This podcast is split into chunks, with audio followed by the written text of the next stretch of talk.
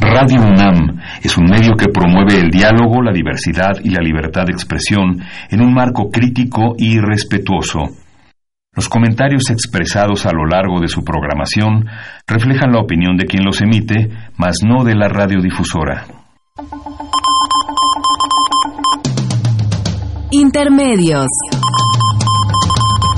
Medios. Los medios son más que el cuarto poder.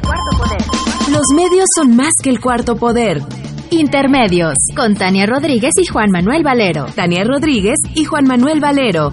Intermedios, fábrica inigualable de héroes y villanos. Intermedios.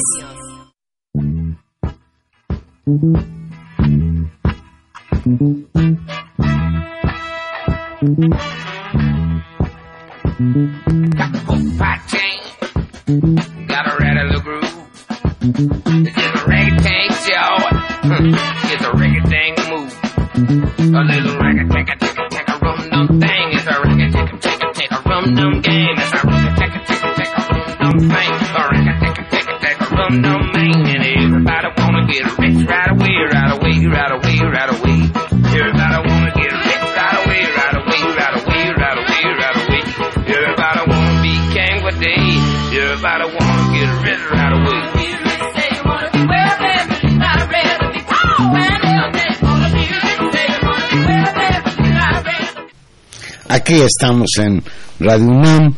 Los saluda Juan Manuel Valero en nombre propio y en el de Tania Rodríguez, con el privilegio de poder estar aquí en los micrófonos de Radio UNAM. Está lloviendo muy fuerte en gran parte de la ciudad. Tania viene en camino. Vamos a esperarla. Pues la rolita que estaban escuchando, todo mundo quiere ser más rico rápidamente, hubo ahí un problema. Este un músico estadounidense, rockero, blusero, conocido como Dr. John. Dr. John murió hoy a los 77 años de edad. Su nombre era Malcolm John Revenack y desde luego pues es un rockero muy muy reconocido allá en los Estados Unidos, forma parte del Salón de la Fama de Nueva Orleans. Call me a racket, chain, rum, long. Call me a tummy bump.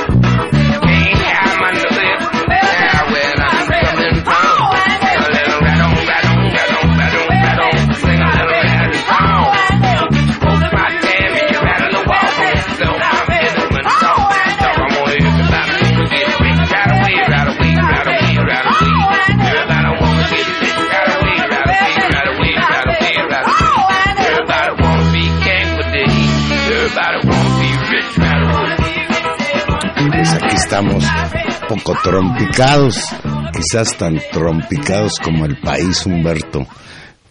Donald Trump insiste en su ultimátum a México.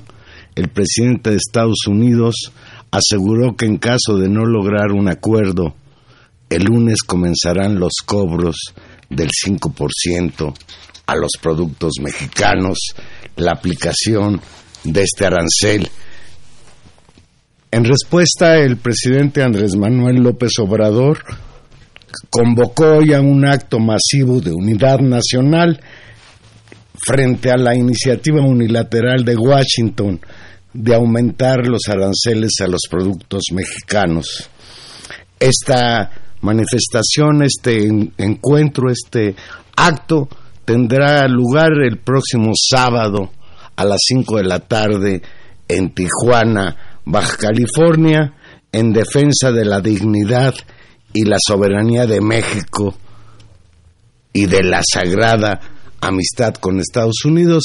Esto dijo hoy en la mañana en su conferencia de prensa, pues estamos viviendo realmente una situación muy turbulenta, muy peligrosa para México y bueno, pues vamos a ver qué sucede de aquel lunes. La reunión bilateral entre México y Estados Unidos en la Casa Blanca concluyó ayer sin acuerdos y se anunció una segunda ronda para hoy. Mientras tanto, Donald Trump y sus asesores enviaron mensajes que dejaron confundidos a casi todos sobre si cumplirá o no con su amenaza de, imponer aranceles a México. Por cierto, hay que subrayar que esto, de acuerdo con las leyes internacionales de comercio, es un acto ilegal, un acto unilateral que vulnera las relaciones comerciales entre México y Estados Unidos y que pone en entredicho el propio Tratado de Libre Comercio que a duras penas se firmó, este nuevo tratado reformado a capricho de Donald Trump entre México, Estados Unidos y Canadá. El canciller Marcelo Ebrard resumió la reunión que sostuvo con una delegación estadounidense encabezada por el presidente, por el vicepresidente Mike Pence y el secretario de Estado Mike Pompeo, como cordial en la que se acordó continuar negociando hoy para acercar las posiciones. Señaló que no era de esperarse un acuerdo en una primera ronda. En conferencia de prensa en la Embajada de México, Ebrard señaló, y lo textual, para ambas partes el punto de partida es que conocemos que la situación actual de la migración no se puede mantener como está. Ha aumentado el número de arrestos de migrantes al ingresar por la frontera estadounidense con México. Por su parte, en un tuit desde Europa anda ya Donald Trump en una gira por distintos países de el viejo continente, Trump escribió que en las prácticas, leo textual, se está avanzando, pero ni cerca es suficiente. Y culpó que los arrestos en la frontera se han incrementado por culpa de México y el Partido Demócrata estadounidense. Agregó que las conversaciones continuarán el jueves con el entendimiento de que si no se alcanza un acuerdo, las tarifas del 5% comenzarán el lunes con incrementos mensuales como está programado. Poco antes, Trump y algunos de sus asesores, por primera vez desde que provocaron esta disputa bilateral la semana pasada, indicaron que tal vez no será necesario implementar los aranceles contra México. Y esto es un poco como jugar al gato y al ratón, como querer, como dicen los chavos actualmente, bulear, en este caso, al gobierno de México por parte de este señor tan peculiar, Donald Trump. En Washington, Peter Navarro, uno de los asesores presidenciales que más promovió la medida, pareció sugerir que todo esto podría haber sido solo un juego, un juego perverso, agrego yo, señalando que la amenaza de las sanciones había generado negociaciones de tal urgencia que ahora, leo textual al señor Peter Navarro, creemos que estas tarifas podrían no tener que entrar en vigor precisamente porque capturamos ya la atención de los mexicanos. Agregó que permanezcamos en calma y veamos el tablero de ajedrez aquí. Qué simpático el señor Peter Navarro. Por su lado, el influyente senador republicano Chuck Graisley, presidente del Comité de Finanzas, declaró antes de la reunión en la Casa Blanca que los mexicanos, y lo textual, tienen una larga lista de cosas que van a ofrecernos y eso evitará que las tarifas sean puestas en marcha. Buenas noches, Tania. Hola, Valero. Se cae el cielo en la Ciudad de México. Es, lo que yo le comentaba al auditorio. Veníamos como en, como en balsa. Si uno está en la calle, andese con mucho cuidado. Como con cuidado tiene que estar la comisión negociadora. ¡Qué en miedo! Estados Unidos. Dice, vale recordar que mucho esto no tiene que ver con México en sí, sino con las maniobras político-electorales y disputas políticas internas de Trump. En resumen, de aquí al lunes esto será un tres días de incertidumbre. No sabemos hoy en qué hayan consistido el avance de las negociaciones. Lo que sí sabemos es que Donald Trump parece que quiere jugar como lo insinúa el señor Peter Navarro con México al gato y al ratón. Pues en ese sentido igual también Nancy Pelosi, la presidenta de la Cámara Baja, acusa que esta es una destrucción del informe Mueller, es decir, de que ustedes recordarán, el informe Mueller es justamente Distracción. Claro, pero el informe Mueller es eh, toda la investigación que se ha llevado a cabo con respecto a la interferencia rusa y el manejo de información que se dio en la campaña electoral y que para los demócratas era una carta importante incluso pensando en el impeachment del propio presidente Trump. Eh, en referencia, bueno, a esto. Eh, Pelosi su- señala que de- se debe trabajar con México para resolver el asunto migratorio en la frontera y que la meta no debe ser castigar a México, porque al castigar a México en realidad estaremos castigando a Estados Unidos también, dijo y señaló, no es la manera de tratar a un amigo. De igual forma, siete ex embajadores estadounidenses en México, John Negroponte, James Jones, Jeffrey Davidow, Antonio Garza,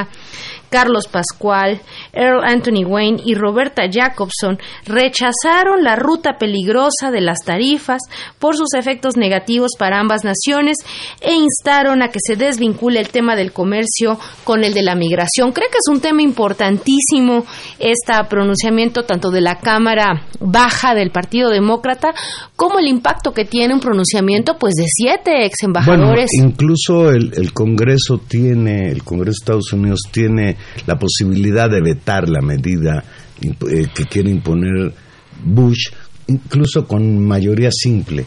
El problema es que si ellos hacen eso, Bush puede recurrir a su vez a volver a Bush, insistir. no, eh, Trump. Bueno, Trump, perdón. No, Bush ya era buena persona comparado con ¿Quién sabe? Bueno, con nosotros. Perdón por la disrupción. El señor Trump tiene la posibilidad de que si el Congreso vetara su ide- idea de cobrarle aranceles a México, inicialmente el 5%, porque esto puede seguir subiendo según la amenaza. hasta alcanzar el 25%. Pero si Trump insiste, entonces la Cámara de Representantes de los Estados Unidos necesitará contar con dos tercios de los votos para frenar esta locura que, como dice bien la senadora Pelosi, no solo va a provocar graves problemas en México a los productores mexicanos de productos agrícolas, de mercancías,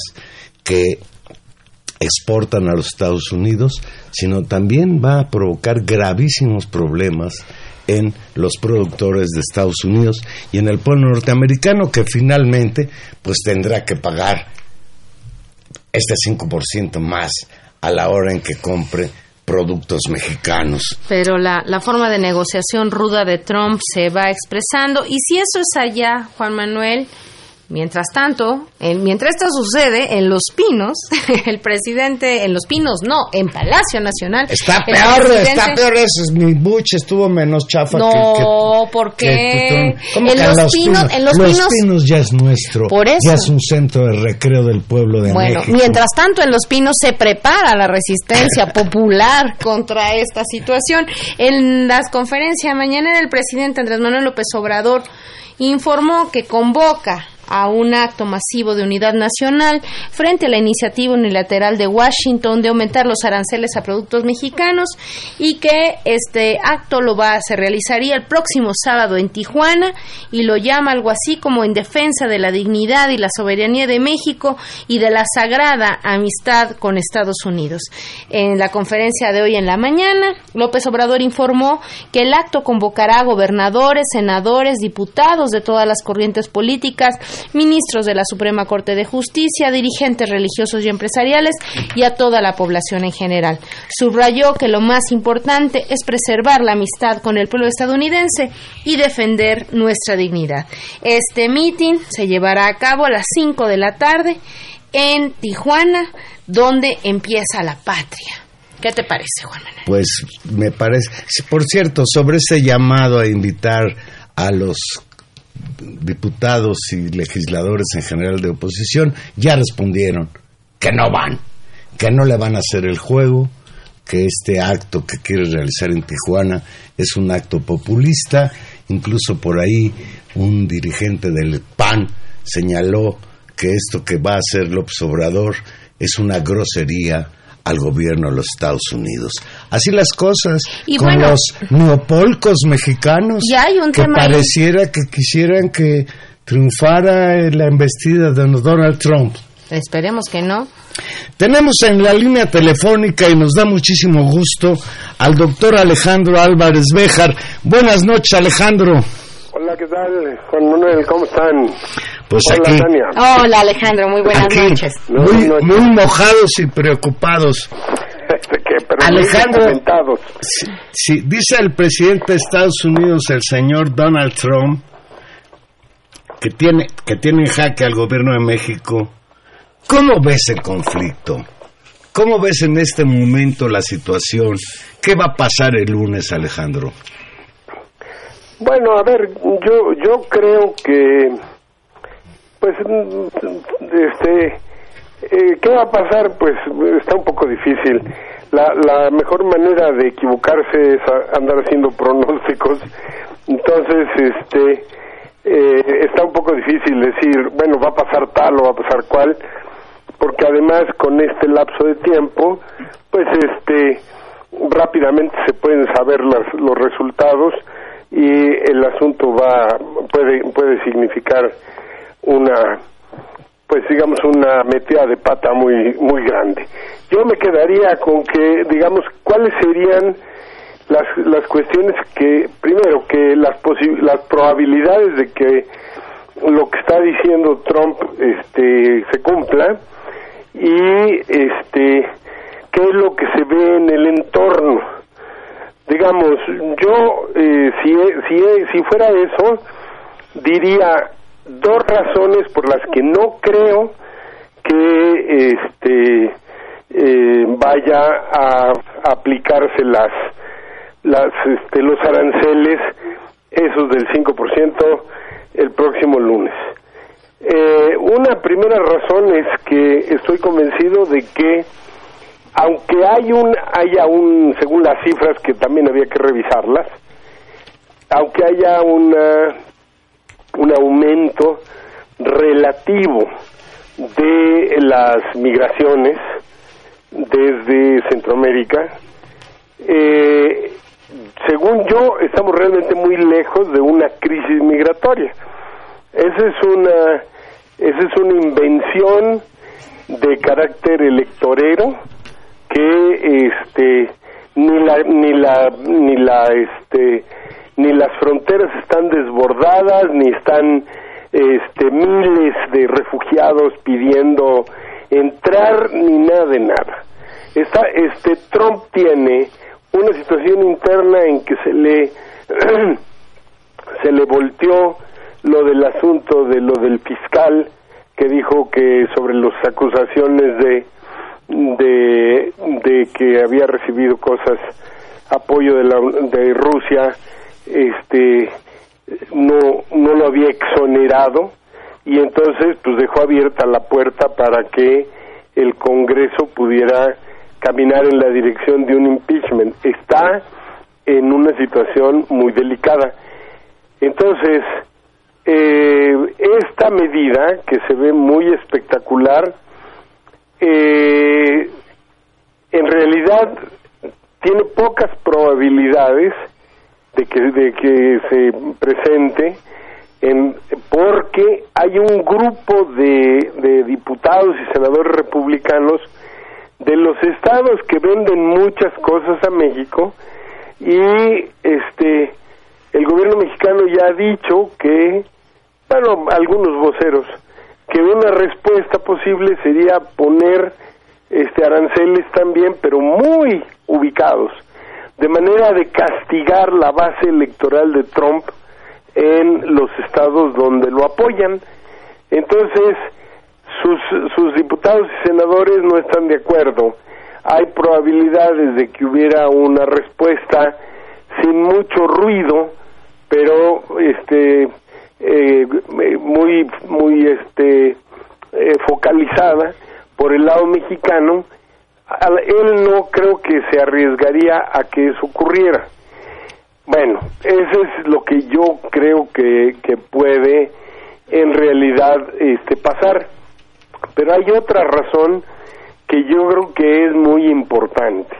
Mientras Ebrard está negociando allá, hay dos cosas en juego, que es que por órdenes de la Secretaría de Gobernación ya se detuvo con la policía, la Guardia Nacional y el Instituto Nacional de Migración a un grupo grande de migrantes que habían entrado. y además hoy, perdón, y además hoy desplazaron, dicen, a seis mil efectivos de la Guardia Nacional Sí. a la frontera sur. Entonces, bueno, pues a ver, la Guardia Nacional se supone que iba a estar encaminada a pacificar el país enfrentando la violencia al narcotráfico y ahora la ponen a desprestigio social de andar este deteniendo migrantes. Una cosa que no han dicho es que los migrantes centroamericanos, eh, se ha dicho el gobierno de Estados Unidos que le preocupa que los los este, migrantes ahora no son jóvenes, adultos, este, solteros, sino que son mujeres y niños y familias. Y esa composición le representa un problema político, social muy delicado. Pero la otra cosa es que Estados Unidos tiene un grandísimo poder, pero no oigo yo que esté presionando ni al gobierno de Honduras, ni al gobierno de El Salvador, ni al gobierno de Guatemala para que corrijan las violaciones a los derechos humanos y el clima de terror que está haciendo que se salga mucha gente. Pues entonces quiere quiere corregir el asunto, este y, y, y la verdad yo creo que el tema de fondo ni siquiera está ahí. Si juntamos este asunto de lo de las tarifas y la cosa de que acaba de anunciar el Departamento del Tesoro que aumenta las restricciones para viajes culturales de, de norteamericanos a Cuba y de barcos, de aviones, etcétera, para llegar a la isla, en realidad lo que se observa es una presión en la región para someter a Venezuela. Y en el caso de México, es obvio que al gobierno de Trump le incomoda la posición de, de López Obrador de que no nos metemos en los asuntos internos de otros países y de que tiene que haber una solución negociada. Y Estados Unidos quiere sacar a Maduro a patadas y imponer ahí al PLLS que, que anda desde hace rato pidiendo que intervenga el ejército norteamericano en Venezuela. Juanito Guaidó. El Guaidó. bueno, pues este, yo creo que el fondo del problema está más bien por ahí. Y lo que se está discutiendo, bueno, hay otro tercer tema de fondo. López Obrador dijo que pues que ya iba a solicitar que se acabara la iniciativa Mérida. Y, y Ebrard dijo en Washington que eh, iba a proponer que el dinero que se usa para la iniciativa Mérida que se use para planes de desarrollo en los países de la región.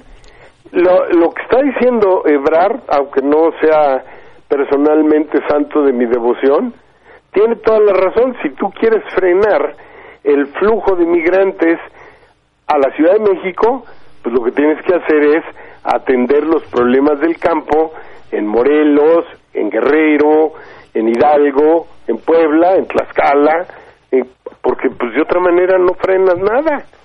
Y, a- y hay acá igual, si tú quieres resolver el problema del sureste, pues tienes que invertir en Guatemala, El Salvador y Honduras. No, no, eso no tiene, es de el ABC de los programas de desarrollo regional.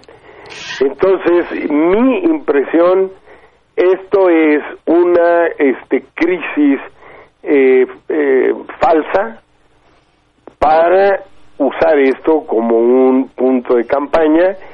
Golpear a México se ha hecho relativamente fácil porque este nadie se quiere echar el tiro con Trump porque es un personaje inagotable. Infinito. Pero, eh, pues sí, está así. Pero la otra cosa es que si Trump dice que lo que tiene que hacer México es parar a los migrantes con el ejército, pues ya lo hicieron. Entonces eh, lo acaban de hacer ahorita. Entonces, francamente, digo, yo creo, haces, haces un, un acto y regresas a los migrantes en, en, en Chiapas y luego vas y organizas un mitin en Tijuana, me parece que no es muy, este, eh, en fin, no, no quiero Califica. calificar, pero este eh, em, da la impresión de que es algo que está este como una respuesta muy calculada. Yo personalmente creo que lo de la actitud del observador de no enfrascarse en una discusión ni ponerse con trompa las patadas es una actitud bastante inteligente y pues el asunto es que no ceda más en el terreno este de que estén usando a la Guardia Nacional para regresar a los migrantes. Alejandro, creo que, que nos, has, nos has dado un panorama en el que has puesto muchos elementos en la mesa. Eh, te pongo, y en el que nos explicas cuál es la ración, digamos, tratando de entender, eh, más allá del, del temperamento del presidente norteamericano, pues tiene alguna racionalidad, es decir, tampoco es un ser que haga cualquier cosa por cualquier razón. Creo que tú has explicado cuál es la lógica con la que está actuando y la lógica de la presión. Esto independientemente que lo entendamos, tiene efectos concretos, tanto en términos económicos como términos políticos para nuestro país. Te preguntaría primero por los económicos, en términos de del margen de maniobra que se tiene y del tiempo en el que la economía mexicana puede soportar presiones que además, pues muy felizmente, calificadoras, bancos, están además empezando a subirse, digamos, al tren de la presión económica. Hoy salió una calificación dura en contra de la Dos. de la deuda soberana de México. ¿Cómo ves ese escenario? ¿Qué margen de maniobra Bueno, en a ver, términos yo creo económicos que tiene? la noticia económica, si, si el asunto de las tarifas este, se concreta, es evidente que va a haber un daño de los dos lados, no nomás del lado mexicano, va a haber un daño de los dos lados. Ese daño se puede cuantificar, este, alguien ha dicho ahí la cifra de 17.500 millones de dólares, pero el daño más inmediato ha sido, uno, la devaluación del peso y dos, este problema de la baja en la calificación de la deuda, porque si hay problemas, el crecimiento es muy bajo, la deuda se está desbordando y aunque se ponga franciscano y republicano y todo lo que quieran, el, el asunto de la austeridad está llegando también a un límite. Entonces, pues eh, esto significa que podemos tener un deterioro económico ma- mayor al que estamos teniendo ahora. Entonces, eso es, eso es, en términos de crecimiento, de, de tipo de cambio y de calificación de la deuda, tendríamos tres impactos inmediatos. Hoy, hoy en la mañana la calificadora Fitch Ratings señaló que en caso de que el lunes aplicara el arancel del 5% del gobierno de Estados Unidos a México, va a afectar a una de cada cinco, una de cada cinco empresas mexicanas. El 20% de los productores mexicanos se verían afectados. ¿Así de severa sería la situación, Alejandro? Pues sí, y, este y el- lo más severo te lo pongo si decimos que la economía probablemente no crezca ni al 1%, que estemos acumulando tensiones por todos lados, el gobierno está este sin recursos suficientes y este la situación se vuelve muy muy desesperada. Entonces, por eso la parte política de la derecha que está arreciando las críticas al Obrador, en realidad lo que están haciendo es meterle presión para doblarlo.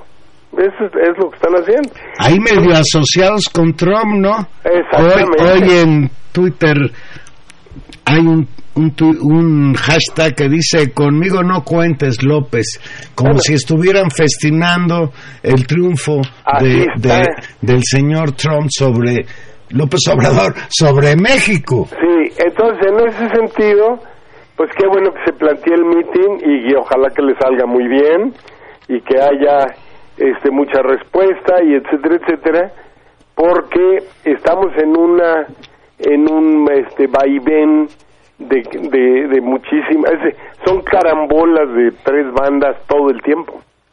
Entonces, pues tenemos que tener mucho cuidado.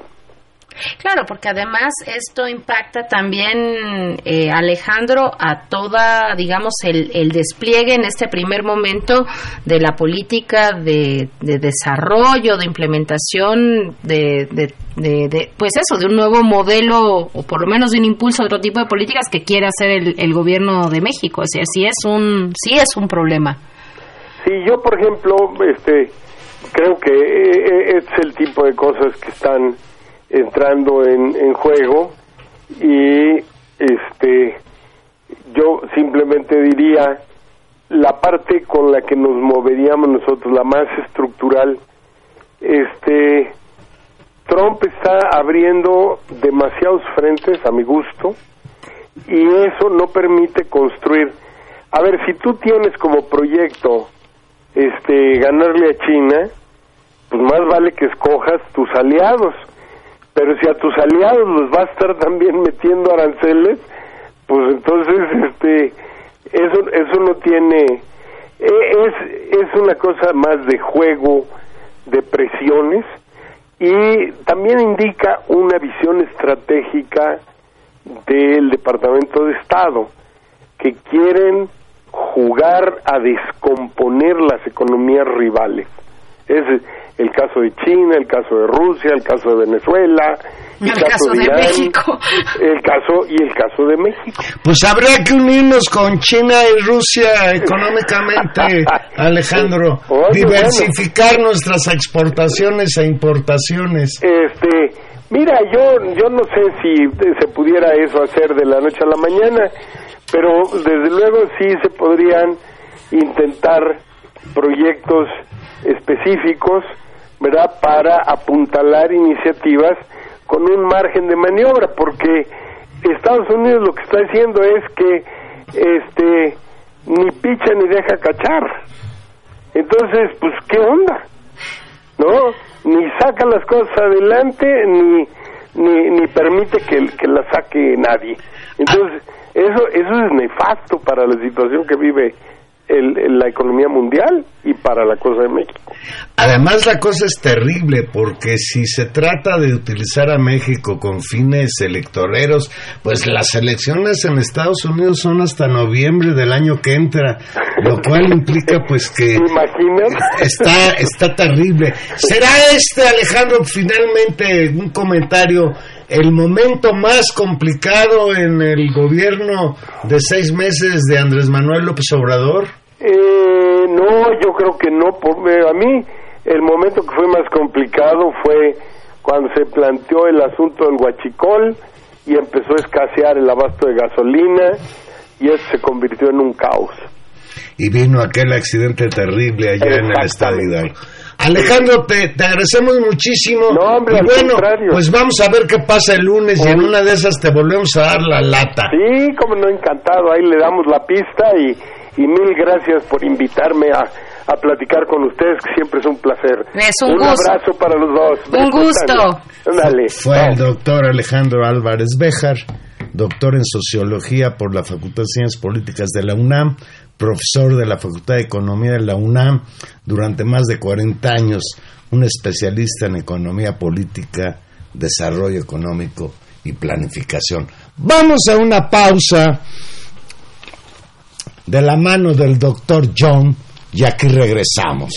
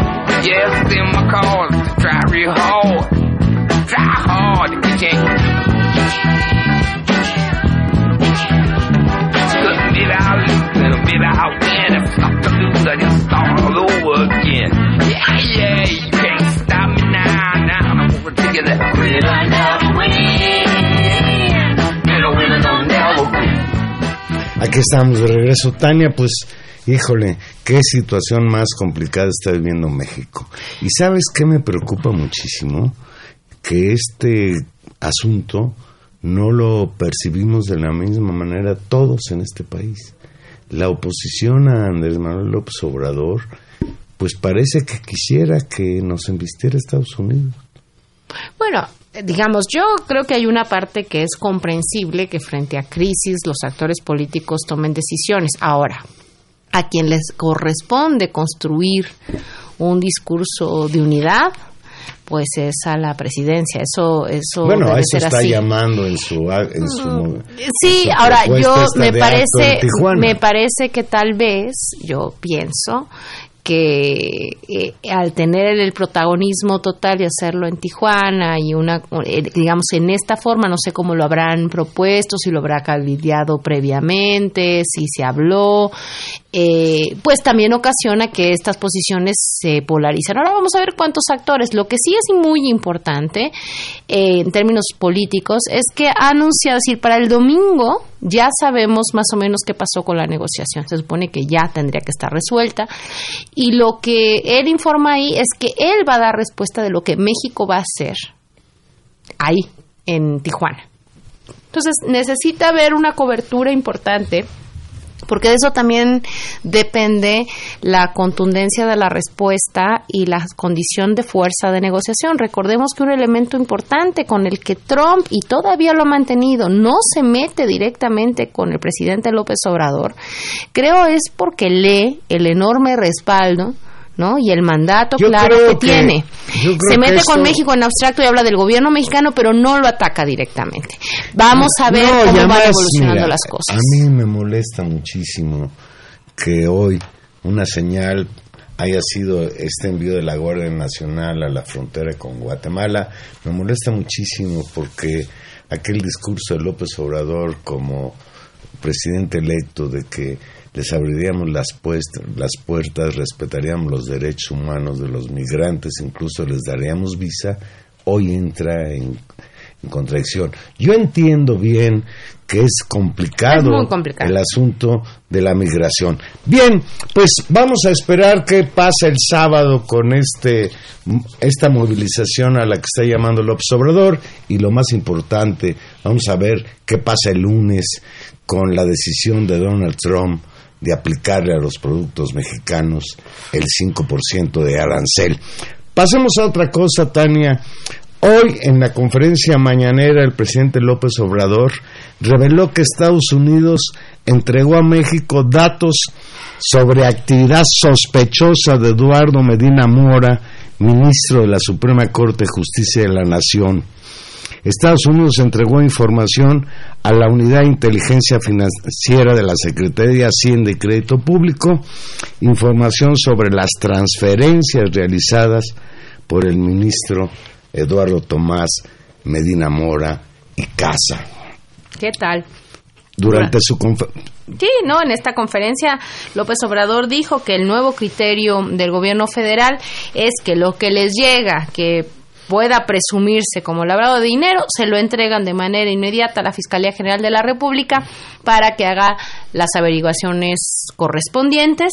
Y bueno, si este es el caso, pues imaginamos que Eduardo Medina Mora en este momento empieza a tener un expediente en la Fiscalía. Bueno, él ya salió con una carta a señalar que esto que informó el columnista Salvador García Soto en el periódico El Universal es una patraña. Eh, De acuerdo con la columna Salvador García Soto publicada por el periódico Universal, un reporte de la National Crime Agencia, agencia del gobierno del Reino Unido, detectó transferencias millonarias hechas desde México a cuentas del ministro de la Suprema Corte de Justicia, Eduardo Medina Mora, en el HSBC de Inglaterra por un total de 2.382.526 libras esterlinas que le fueron depositadas en los últimos dos años. Añade que derivado de este reporte, el Departamento del Tesoro de los Estados Unidos documentó que entre 2016 y 2018 el ministro mexicano también recibió en sus cuentas de HSBC 2.130.000 dólares nada más. Pues sí, en suma, ya convertidos a pesos entre lo que se recibieron de transferencias en la Gran Bretaña y en Estados Unidos, suma algo así como 102 millones de pesos que con mucho rebasan dice el columnista, lo que obtuvo como ingresos el ministro de la Corte desde su designación en el Senado, por el Senado mexicano en 2015. Y recordemos, Juan Manuel, quién es este ministro, quién es Medina Mora. Recordemos que fue Procurador General de la República en el periodo de Felipe Calderón y que con Enrique Peña Nieto fue ratificado por el Senado como ministro de la Suprema Corte de Justicia, donde permanece actualmente. Un personaje ligado a grupos muy importantes de poder y que hoy eh, pues se encuentra en esta situación. Yo digo que podrá, decir, lo que dijo hoy el presidente es muy importante porque ya no estamos hablando de un trascendido como ayer, estábamos en medio de un trascendido periodístico, hoy estamos hablando que el presidente notifica que efectivamente recibieron información y que la nueva política de su gobierno es entregar esa información a la Fiscalía. Es decir, podemos derivar que la Fiscalía tendrá que investigarlo. Y lo que también será muy importante, ¿cuál es la reacción del resto de los ministros de la Suprema Corte de Justicia de la Nación frente a este, este problema? En otros países, Tania, por una situación semejante, podría tener que renunciar el ministro Medina Mora. Y bueno, y hablando de lo mismo, o no de lo mismo, sino de otro casito. De otro casito, pues ya la semana pasada un juez federal libró orden de aprehensión por lavado de dinero, cohecho de defraudación fiscal contra Emilio Lozoya Austin, exdirector de Pemex, y contra Alonso Ancira Elizondo, propietario de Altos Hornos de México, quien ya fue detenido en España, y sin embargo ayer una jueza federal concedió la suspensión definitiva de la orden de aprehensión girada en contra de Emilio Lozoya, es director de Pemex. La señora Luz María Ortega Tlapa, juez octavo del Distrito de Amparo en materia penal de la Ciudad de México, concedió la suspensión definitiva dentro del amparo promovido por el exfuncionario. Asimismo, precisó que la suspensión solo aplica para este procedimiento y no tiene efecto sobre otros delitos o órdenes de aprehensión que puedan existir en contra de Lozoya Austin. Explicó la jueza que el efecto de la suspensión definitiva concedida al exdirector de Pemex durará hasta que se resuelva por completo el juicio de amparo y precisó que ello no impide que se siga con la persecución del delito. La jueza justifica esta decisión con el hecho de que el delito por el que se liberó la orden de aprehensión no es un delito que merita prisión preventiva oficiosa y que de conformidad con el artículo 19 constitucional y el 167 del Código Nacional de Procedimientos Penales, pues tiene derecho a enfrentar este juicio que, con su amparo. Y nuevamente, Tania, entra aquí el asunto de quién inventó el recurso de amparo en México y con qué fines. Yo estoy de acuerdo en no, que bueno, es muy la importante. debe de, ampararse frente a los excesos del poder. es muy importante. Pero también puede servir el, el, amparo como una bueno inventas la regla y inventas la trampa. de evadir la justicia. Es un es, no yo creo que yo fíjate que, tendríamos que discutir. yo no le veo tanto problema al recurso del amparo. me parece que es el problema de tú habías oído hablar algún día de la señora Luz María Ortega Tlapa con qué autoridad pues la señora le concede el amparo pues con la que a le este delincuente probado y superprobado no solo por esto de lo que lo acuso y la la fiscalía, sino pues el asunto de, Odebrecht, Tania. No, el tema, yo por eso creo que el tema no está en, en tener un recurso como el amparo, que me parece que es un, un elemento muy importante de la de la práctica jurídica mexicana, eh, sino en la lógica con la que toman decisiones eh, los jueces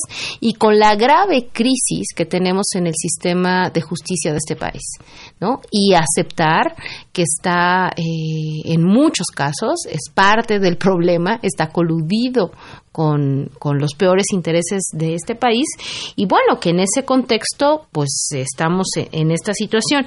Hemos dicho también por eso lo, lo complejo que tiene que y el desafío tan grande de una fiscalía que pretenda hacer bien su trabajo en esta ocasión, de la unidad de investigación financiera, de todo el trabajo de sostener un caso para que no se caiga y que por fin podamos ver eh, que se que se deslindan O sea, hay- responsabilidades hay que de manera correcta. que esta investigación es la primera de alto perfil iniciada por el gobierno de López Obrador, quien asumió la presidencia de México en diciembre con la promesa de acabar con la corrupción en la segunda mayor economía de América Latina.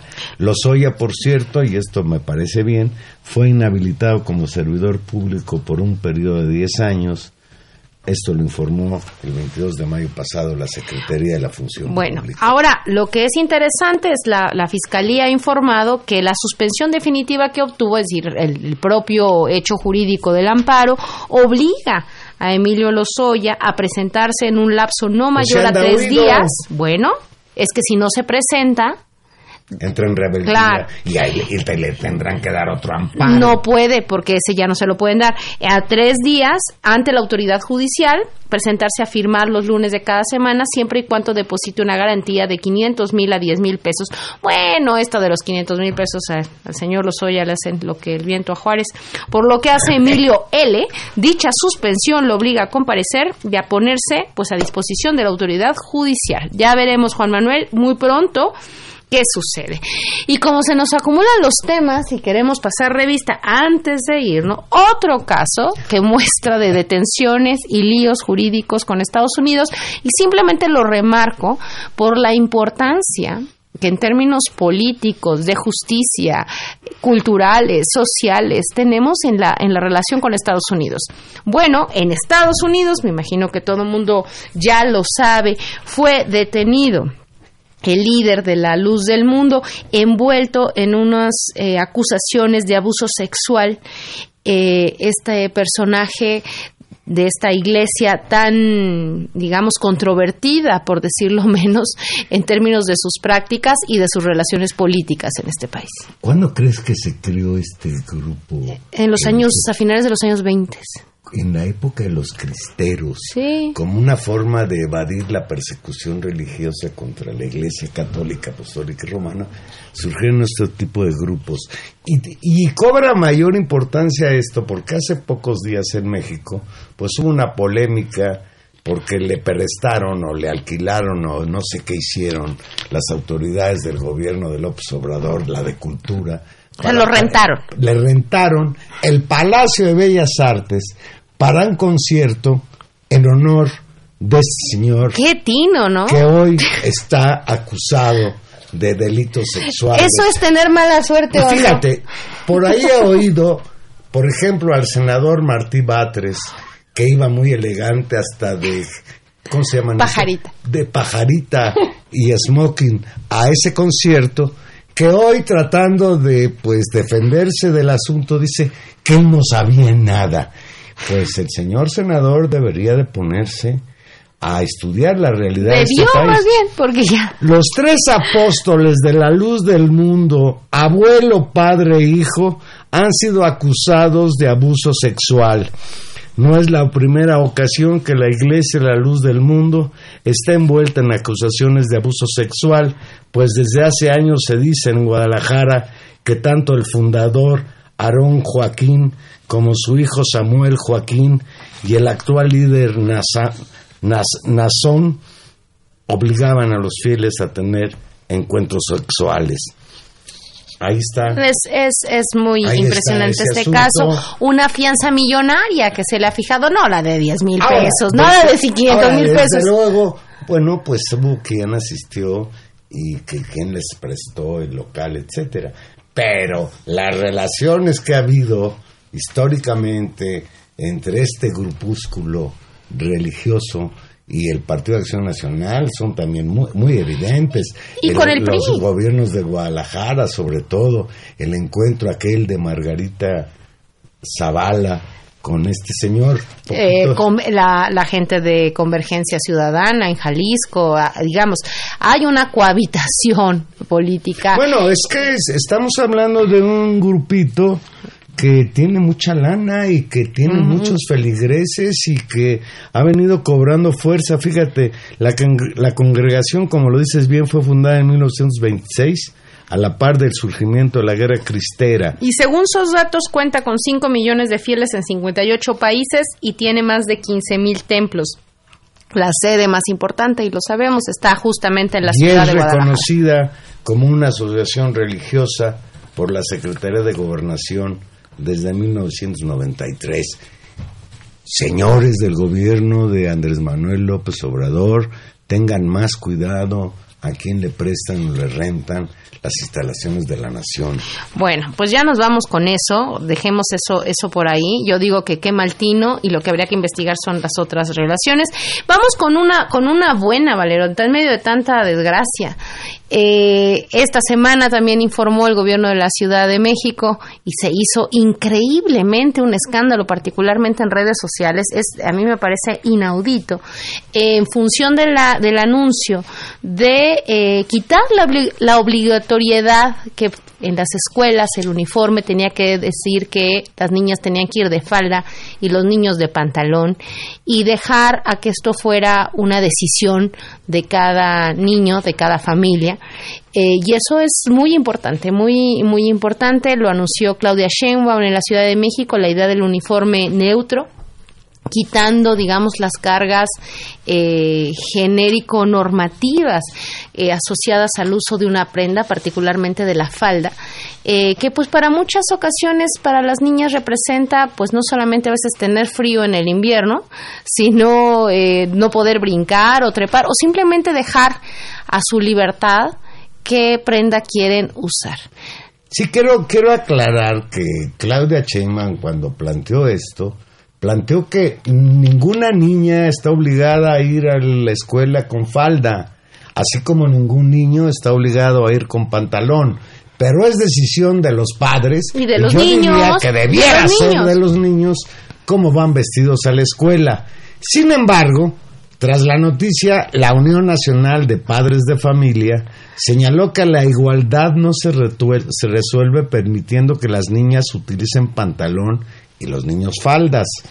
Pues esa medida no mitigará ninguno de los problemas reales que tienen para garantizar derechos y oportunidades.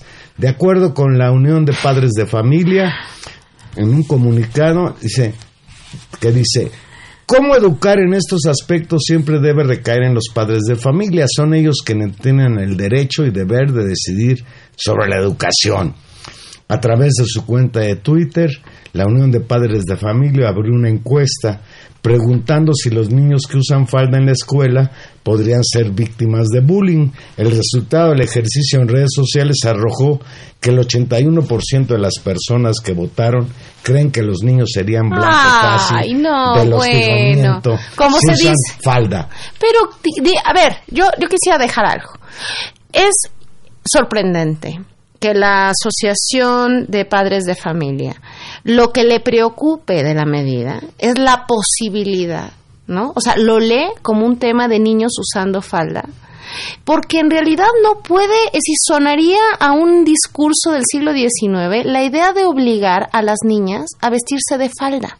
Es decir, ¿qué es lo que está ahí? Es decir, la, la centralidad de una misoginia, la centralidad de un discurso machista, incluso en solo observar el fenómeno como un problema de la falda y los niños, y no lo que es el objeto más Pero- fuerte y más práctico de la medida, que es la obligatoriedad que hasta el momento, hasta este momento del siglo XXI, las niñas en las escuelas tenían de usar a fuerza falda, cuando en la vida cotidiana yo le pido a cualquiera persona que nos esté escuchando se observe a las niñas cuando no están de uniforme y quieren jugar, brincar, correr, ¿qué usan? Y si no, y si el, el uso de los pantalones por parte de las mujeres no es una victoria cultural ganada de manera masiva a finales del siglo XX. Es decir, ¿de qué está hablando la Asociación de Padres de Escucha, Familia? escucha de qué está hablando. Te voy a leer textual. Dice, ahora es uniforme neutro. ¿Qué sigue mañana? Mañana, baños neutros. Pasado mañana, niños disfrazados de niñas en el baño de las niñas. Me parece que es gravísimo error, dijo en entrevista en televisión. Eso que parece inocuo no tiene nada de inofensivo. La perspectiva de género no tiene nada de científico, tiene más de ideológico, de adoctrinamiento. Mira, Tania, te voy, No, es- es- te es- voy es a leer- lamentable. le voy a leer al público un tuit de una muchacha de, de tuit que es diseñadora, que se llama Sol Arriaga. Leo textual. Amigos, yo usé falda desde el kinder hasta parte de la preparatoria y eso jamás me hizo que me dejaran de gustar las mujeres. Pero el tema, el tema, Juan Manuel, es el fantasma, es decir, lo que estamos ante una, ante un, ante una práctica, un- una decisión práctica de la vida cotidiana que particularmente afecta en este contexto. En, en- en la manera masiva a las niñas. Sí, sí, Claudia ¿Por qué es imposible? Si Claudio Sheinbaum me hubiera dicho, a partir de ahora las niñas pueden ir con pantalón o vestido a la escuela, pero no se hubiera referido a los niños, no hubiera pasado nada. Es que ese es el fantasma, porque el, el, el enorme fantasma es la reacción homofóbica, misógina, retro, verdaderamente retrógrada y también una parte como de control sobre las propias niñas. Estos padres de familia, que la mayoría de ellos son católicos, estoy convencido, pues deberían de ver cómo se visten los ministros del clero. Y no tiene, yo no veo, yo tuve profesores cuando estudié en escuelas maristas que andaban con sotana y yo por ningún lado mm, era motivo de burla No, ni de escarnio. Por eso, el, el tema es hacer de, de es inmovilizar a partir de una decisión que efectivamente al parecer no tiene nada de inofensiva, porque poner en jaque los valores culturales asociados a la idea de género, pues sí molestan mucho a estos sectores que esperemos cada vez sean menos y qué bueno la decisión del gobierno de la Ciudad de México. Una buena. Pues hasta me están dando ganas de comprarme una falda pesada. Hombre, vale. Ya nos vamos. Estuvimos con ustedes hoy en los controles técnicos, don Humberto Sáenz Castrejón, en la producción Gilberto Díaz Fernández y en los micrófonos. Tania Rodríguez, nos escuchamos el próximo jueves a las 8 de la noche aquí en Intermedios. Que tenga una bonita noche, cuídese, tenga cuidado, abríguese. Está lloviendo en la Ciudad de México. Buenas noches.